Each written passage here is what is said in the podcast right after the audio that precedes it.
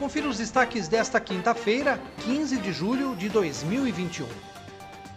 O vereador Pedro Kawai esteve esta semana no CESAC, Centro Social de Assistência e Cultura São José, para participar de uma reunião com a equipe gestora da entidade, que desde 1967 realiza um importante trabalho assistencial beneficente que é dirigido a famílias em situação de vulnerabilidade social.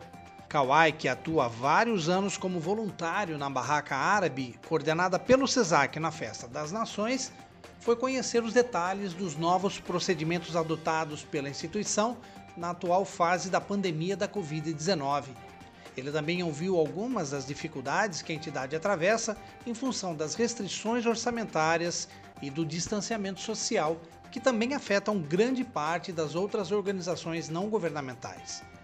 Parlamentar reiterou a disposição que ele tem em ajudar o CESAC, colocando toda a estrutura do seu mandato à disposição para o desenvolvimento e a divulgação dos projetos que a entidade desenvolve,